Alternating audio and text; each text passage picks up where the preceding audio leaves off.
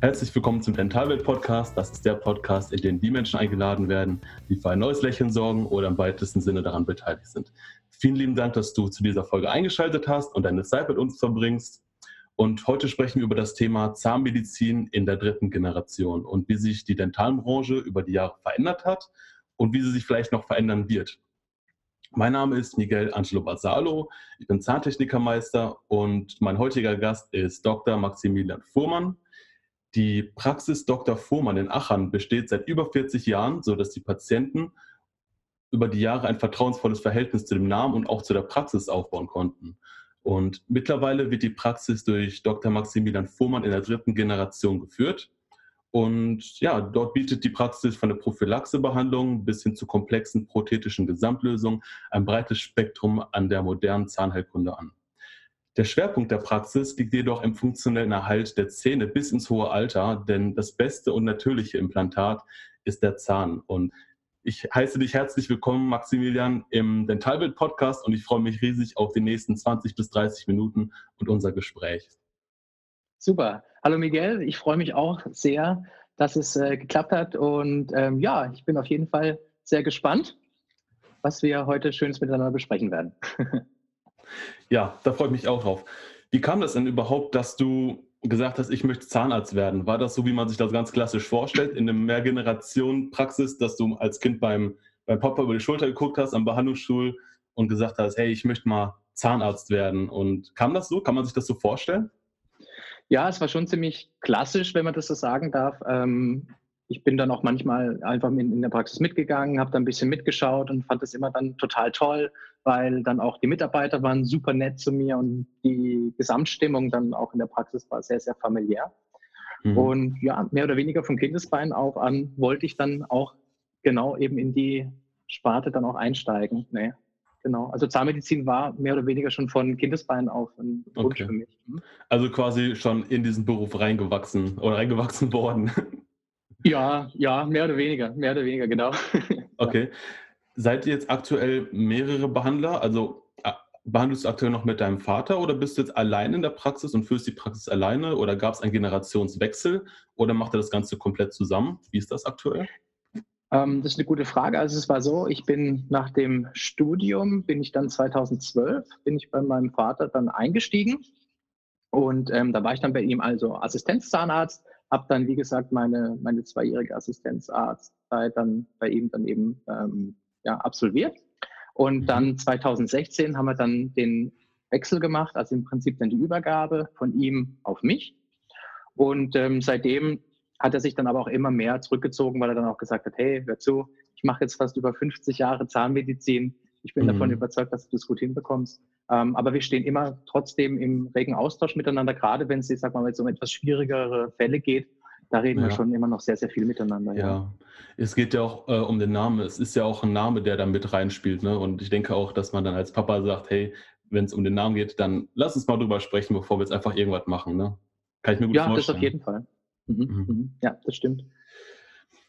Ja, ähm, wie war das denn so? Ähm, wie kann man sich das vorstellen? Weil ich denke, wenn man jetzt aus dem Zahnmedizinstudium rauskommt, ist der Kopf ja voller Innovation und Möglichkeiten und dass man, man möchte ja auch das, was man gelernt hat, anwenden. Ist das dann so, dass man in so eine alte Generation reingrätscht und sagt, hey, ich möchte was Neues machen? Oder ist es dann so, dass der Papa sagt, ja, setz das ruhig mal um, wir müssen uns ja auch irgendwie weiterentwickeln? Wie ist das denn so gelaufen? Also da war mein Vater glücklicherweise super, super offen. Ähm, ich konnte ihm auch dann teilweise im Studium dann mal ein, zwei Sachen sagen, wo er dann im Endeffekt gemeint hat, ja, das war ein guter Tipp. Also das war spannend. Mhm. Aber sonst ist es wirklich, also ich, das kannst du ja bestimmt bei dir dann auch selber sagen, von der Ausbildung in den Beruf dann rein, dass ganz, ganz viele Sachen, die du ja dann in der Ausbildung im Studium dann gelernt bekommst, die sind ja so theoretisch, das kann man teilweise gar nicht wirklich auch in der Praxis dann umsetzen. Mhm. Ähm, aber wir haben uns ja immer total gut ergänzt. Also ich habe dann zum Beispiel gesagt, hey, lass uns das doch mal so und so machen. Und mein Vater gesagt, hey, weißt du was, probier das doch einfach mal aus. Mhm. Aber ich habe das immer so und so gemacht und da haben wir immer eine total gute Schnittmenge gefunden. Also ich habe da total viel von ihm gelernt in Bezug auf, mhm. ja, ich sag mal, die althergebrachten Behandlungsmethoden, die heutzutage nach wie vor immer noch super funktionieren. Aber er hat mhm. auch gesagt, nee, das oder die, äh, den Impuls, den ich ihm dann weitergegeben habe, den fand er auch gut. Ja. Cool. Das heißt, es ist so, dass, dass du quasi aus der älteren Generation dein Wissen jetzt mit in die neue Generation reinnimmst, um das mit einzubringen und dass ihr euch eher ergänzt, als dass man sich irgendwie Beinchen stellt, weil man unterschiedliche Ansichten hat. Ja, definitiv. Mhm. Ja. ja. Mhm. Ich habe ja gesehen, dass du einen ziemlich coolen Social Media Auftritt hast, insbesondere bei Instagram. Da postest du ja immer sehr interessante Sachen und auch nicht nur als die Zahnmedizin-Studenten als Zielgruppe zum Beispiel, sondern auch Patienten, Zahntechniker. Du sprichst halt ein ziemlich breites Spektrum an und ich finde das mega cool. Ich habe das gerade schon im Vorgespräch gesagt. Was denkst du denn, wie sich die Social, wie sich Social Media in der, nächsten, in der Zukunft so entwickeln wird? Meinst du, das wird für verschiedene Berufsgruppen immer wichtiger, dass Social Media eine Rolle spielt? Oder wird dieses klassische Marketing, wie, keine Ahnung, einen Flyer in den Briefkasten schmeißen, wird es das später noch geben? Weil ich bin der Meinung, dass es so, wenn man jetzt einen Flyer ausdruckt und in den Briefkasten reinschmeißt, dass du halt teilweise Leute erreichst, die du gar nicht erreichen willst. Und über mhm. Social Media kannst du halt zielgruppenorientiert arbeiten. Wie, wie siehst du das? Wie wird sich das entwickeln? Ähm, also da stimme ich dir definitiv zu. Also bei Social Media habe hab ich jetzt bisher die Erfahrung machen können, klar, also man kann je nachdem natürlich super dann die dementsprechende Zielgruppe auch ansprechen. Ähm, ja, wie wird es in der Zukunft werden? Also dadurch, dass es ja, ich sag mal, so eine Schwemme an Informationen gibt, also mhm. sei es jetzt ganz normal, klassisch über den PC oder dann auch über die mobilen Endgeräte, wird es meiner Meinung nach immer wichtiger sein, dass man da einfach präsent ist. Nicht damit ja. man dann zeigt, was, was man für tolle Sachen macht, sondern einfach, dass man sagt, hallo, hier bin ich, uns gibt's. Mhm. Und dass man dann auch, ich sag mal, den, ja, den Behandlungspartnern, mit denen man dann einfach zusammen schafft, auch einfach zeigt, ähm, dass man, ja, ich sag mal mehr oder weniger einfach, dass man authentisch ist in dem, was man tut. Ja, und ja. die Authentizität, also das ist das, was wir auch vorhin ja besprochen haben, ist meiner Meinung nach viel, viel wichtiger als äh, der ganze technologische Fortschritt, der dann auch kommen wird, weil Menschen wollen ja von Menschen behandelt werden. Genau. Und ähm, das ist meiner Meinung nach immer wichtiger. Also dieses soziale Miteinander, das wird immer wichtiger werden. Ja, das denke ich auch. Ich versetze mich immer in die Lage von einem Patienten, wenn ich zum Beispiel jetzt bei, bei einem Freund bin und ich werde gefragt, hey, bei welchem Zahnarzt bist du, bei welchem Kieferorthopäden bist du, was auch immer, dann ist es ja so, dass du mittlerweile ein Smartphone aufmachst und sagst, hey, guck mal, das ist die Seite von dem Dr. Maximilian Fuhrmann. Der macht coole Sachen, der macht übrigens auch Instagram und der, der teilt einfach so das Leben so, wie es halt ist, wie er halt ist. Und ich finde, das ist mega interessant, auch voll wichtig, ne? Ja, ja, ja also auf jeden Fall, doch. Ja, vor allem schafft das auch Vertrauen zu deinem Patienten und vielleicht gibt es ja diese Angstpatienten, einfach nur, weil die nicht aufgeklärt sind, weil die einfach nicht wissen, worauf man sich einlässt. Und wenn man sich im ähm, Internet ein bisschen schlau machen kann und vielleicht weiß, okay, der Dr. Fuhrmann, der ist total lustig und nett, dann gehe ich doch mal dahin und spreche einfach nur mal mit dem. Ne? Vielleicht können wir erstmal nur ein bisschen reden, bevor ich mich behandeln lasse. Ja. ja. Ja, das hatten wir jetzt schon öfters. Also ich sage jetzt gerade äh, über die Social Media Kanäle, dass wir dann äh, angesprochen wurden, auch dann, ich sag mal, von Angstpatienten. Und ähm, da haben sie immer gesagt, ja Mensch, wie ist denn das dann bei euch? Bekomme ich dann, dann eine Vollnarkose mhm. oder, oder bekomme ich dann irgendeine Tablette, dass ich dann ruhig bin? Da sage ich, nee, wir machen das, ich sag mal ganz, ganz klassisch, einfach bitte kommen, da wird nur geredet. Dann wird dann auch ja. individuell also auf die Bedürfnisse eingegangen, weil ich der Meinung bin, ganz, ganz viele Sachen kann man dann im Gespräch miteinander klären. Und ja. wichtig ist natürlich auch, dass man sich dann Zeit füreinander nimmt, ja.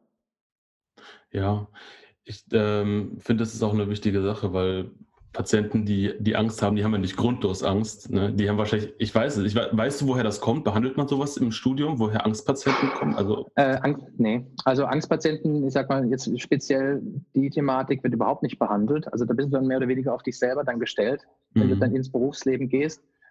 Ähm, oft ist die Angst meiner Meinung nach auch begründet, klar. Also es kann dann zum Beispiel einfach mal sein, dass dann vielleicht in der in der Vergangenheit, ich sag mal, ein Kommunikationsproblem war, zum Beispiel zwischen dem Patienten und dem Zahnarzt, dass der Patient äh, vielleicht dann doch lieber gesagt hätte, okay, ich brauche ein bisschen mehr Zeit oder ich hätte es mhm. ganz gerne ein bisschen mehr erklärt bekommen und dann wurde zu forsch vielleicht agiert.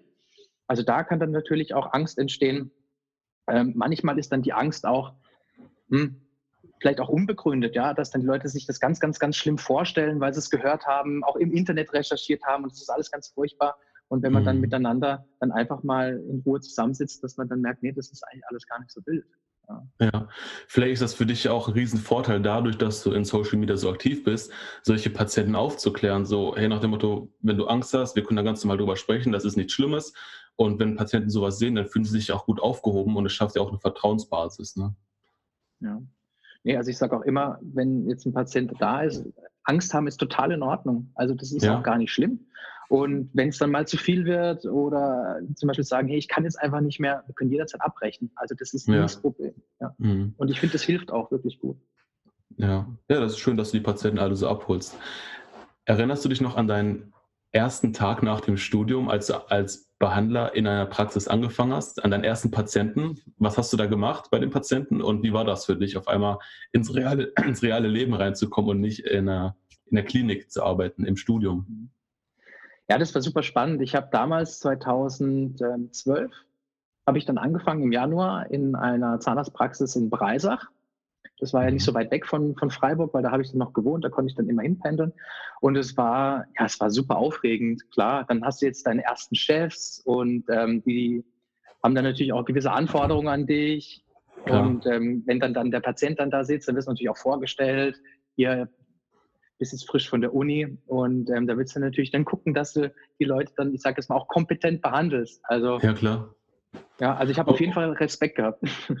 Und wie hat der Patient reagiert, als der behandelt, als der Chefarzt quasi gesagt hat, der ist gerade aus dem Studium rausgekommen? Ähm, positiv, sehr positiv, weil äh, also die Patienten, die ich dann in der Zeit behandeln durfte, die waren immer total aufgeschlossen, haben gesagt, ja klar, ich meine, jeder muss mal anfangen und ja, ähm, haben dann auch dann teilweise, wenn es dann mal ein bisschen spannend wurde, dann auch einem dann ein die Angst genommen, dass sie gesagt haben, komm, es wird alles gut, seien Sie entspannt, das kriegen wir schon miteinander hat, hin. Hat der Patient gesagt oder hast du zum Patienten gesagt? Sowohl als auch. Okay. Sowohl als auch, ja. Ja, ja krass. Und ja, dann bist du da wahrscheinlich nach Stunde so reingewachsen, nach und nach, bist dann irgendwann in die, ins Familienunternehmen schon reingekommen, weil ich meine, das Unternehmen gibt es ja jetzt schon seit 40 Jahren, das baut man nicht mal eben so auf. Und ja, ist dann wahrscheinlich so die letzten Jahre und Monate in der Praxis gearbeitet. Und was mir noch so was ich noch wissen wollte. Woher bezieht ihr denn euren Zahnersatz? Steht für euch so Auslandszahnersatz zur Option oder arbeitet ihr in einem Praxislabor? Habt ihr ein eigenes Labor? Arbeitet ihr mit einem gewerblichen Labor? Woher bezieht ihr euren Zahnersatz? Hm. Also wir beziehen unseren Zahnersatz äh, von deutschen Meisterlaboren, also im, im, allergrößten Teil dann direkt vor Ort. Also wir haben selber mhm. kein eigenes Praxislabor mit Zahntechnikern, sondern wir ähm, haben das alles ausgelagert. Da arbeiten wir mit dem Zahntechniklabor Tarasov in Aachen zusammen. Also die machen wirklich ganz, ganz tolle Arbeiten. Mhm. Und ähm, ich sage dann auch den Patienten immer, zum Beispiel, wenn wir jetzt ähm, ihr Auslandszahnersatz beispielsweise, ja, ähm, hat natürlich auch seine Vorteile. Klar, ich meine, der Preis ist natürlich attraktiv, kann, muss man dazu sagen, ja. Äh, trotz alledem hat es auch meiner Meinung nach immer den Nachteil, wenn mal was ist, da kommt dann nicht einer von was weiß ich woher und kümmert sich dann ja. darum. Wir haben längere Lieferzeiten und auch mit der Kulanz ist dann manchmal immer so ein bisschen schwierig. Also ja. von daher, ich setze voll und ganz dann, ich sage es mal, auf deutsche Meisterlabore. Ja. Ja, finde ich super gut, weil es gibt ja auch Medizinprodukte und man weiß im Ausland, wenn es hergestellt wird, äh, beziehungsweise Medizinproduktegesetz und wenn der Zahnersatz im Ausland hergestellt wird, weiß man gar nicht, was ist da mit reingearbeitet worden, welche Richtlinien herrschen da in dem Land und ja, wie gesagt, was mhm. passiert, wenn dann der Zahnarzt wirklich mal kaputt geht, weil im Endeffekt der Zahnarzt ist ja im Mund verbaut, sage ich mal, und im Endeffekt muss dann das zahntechnische Meisterlabor das ausbaden. Ne? Und mhm. langfristig hat der Patient da ja auch nichts von, wenn, das, wenn der Zahnersatz nach einem halben Jahr oder nach einem Jahr kaputt geht. Ne? Nee, nee. Also deswegen ist dann auch, ich sag mal, die enge und sehr vertrauensvolle miteinander, Mitarbeit miteinander also total wichtig, weil es geht bei allen halt ums Vertrauen. Ja, ja das, das stimmt. Mhm. Ja, jetzt überlege ich gerade, wir haben jetzt schon so ein paar Fragen durch und wir sind auch schon gut in der Zeit. Hast du noch etwas, was du den Podcast-Hörern mit auf den Weg geben willst? Weil du bist ja jetzt auch noch jung. Du hast ja morgen Geburtstag, wenn ich das jetzt hier so sagen ja. darf. Und bist ja immer ja. noch total jung. Und du bist ja jetzt schon eine Weile in, in dem Berufsalltag drin. Was kannst du den Zahnmedizinstudenten, die jetzt bald in den Berufsalltag reinkommen, empfehlen, um sich nicht so einen Stress zu machen, um vielleicht sicher ins Berufsleben zu starten?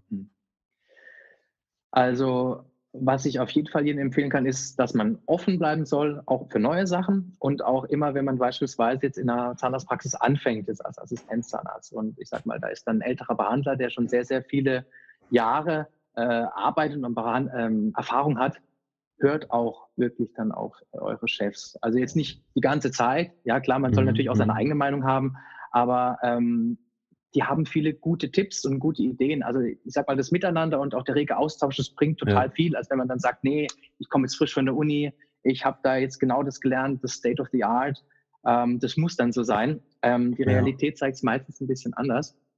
Also von daher geht aufeinander zu, redet miteinander. Und ähm, was ich auch definitiv empfehlen kann, ist, wenn dann doch jemand sich dann irgendwann mal dazu äh, ja, entscheiden sollte, in die Selbstständigkeit zu gehen, ähm, es ist dann auf jeden Fall doch nochmal was anderes, wie wenn man dann angestellter Zahnarzt ist. Das, da muss man sich einfach darüber im Klaren sein. Ja.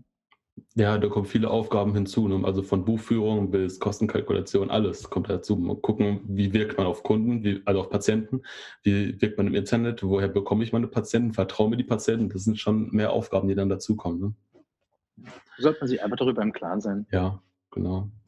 Dürfen dich die Podcast-Hörer, wenn die weiteres Interesse oder Fragen an dich haben, an dich wenden? Und wenn ja, wie erreicht man dich am besten? Also gerne bei Fragen jederzeit. Also entweder, man findet uns ja dann entweder auf Facebook, LinkedIn, Xing, Instagram, Quora, mhm. jetzt mittlerweile auch auf TikTok. Echt? ähm, ja, also da steige ich noch nicht so ganz, ganz durch, weil das Format ist ja nochmal ein bisschen anders. Und die Zielgruppe ist auch wie bei Snapchat ein bisschen jünger. Da sind wir mhm. auch. Aber ja. ähm, nee, gerne. Also wenn ihr Fragen habt, jederzeit, entweder direkt per Direct Messaging oder dann auch gerne per E-Mail. Also okay. ich versuche die alle Fragen zeitnah zu beantworten. Okay, dann schauen wir mal, wie groß das Ganze wird. Vielleicht bekommst du halt demnächst viele hunderte Nachrichten oder Mails oder Direktnachrichten. Wie heißt du denn, um es jetzt nochmal offiziell in diesem Podcast zu nennen, bei Instagram, wenn man dich kontaktieren will? Ähm, Doc Fuhrmann. Ja, Doc zusammengeschrieben. zusammengeschrieben. Ja, genau. Mhm. Cool, cool. Dann bedanke ich mich erstmal ganz recht herzlich für deine wertvollen Informationen, die du mit den Podcast-Hörern geteilt hast. Und ja, wenn dir dieser Podcast gefällt als Hörer, dann abonniere uns hier gerne, wo auch immer du diesen Podcast gerade hörst. Und hinterlass uns eine gute Bewertung, damit wir auch wissen, ob wir hier einen guten Job gemacht haben. Vielen Dank nochmal für deine Zeit und dass du dir die Zeit genommen hast, Maximilian, an einem Samstag und auch an einem Samstag arbeitest. Und ja, ich würde sagen, bis zum nächsten Mal und danke für das Interview. Miguel, ich bedanke mich auch ganz herzlich, dass du dir auch die Zeit genommen hast am Samstag. Und ähm, ja, ich freue mich dann, ich sag mal, auf weiteren regen Austausch miteinander. Gerne. Vielen Dank. Bis zum nächsten Mal. Ciao. Tschüss.